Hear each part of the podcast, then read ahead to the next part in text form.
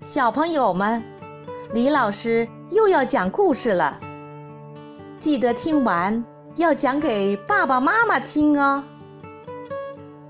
今天，突突虎又会给我们带来什么样的故事呢？拴菠萝。突突虎有五个菠萝。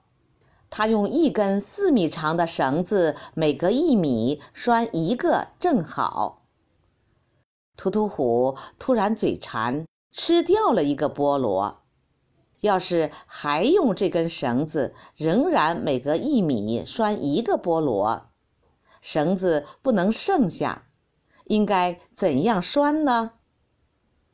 聪明的小朋友，你能告诉突突虎吗？小朋友，开始开动你的脑筋吧！你可以把你想到的答案写在评论区里。当听完这段音乐后，李老师将公布答案。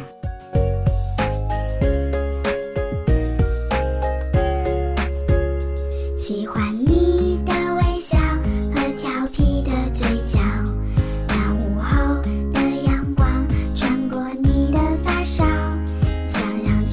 世界停在这一秒，跟着你把世界都忘掉。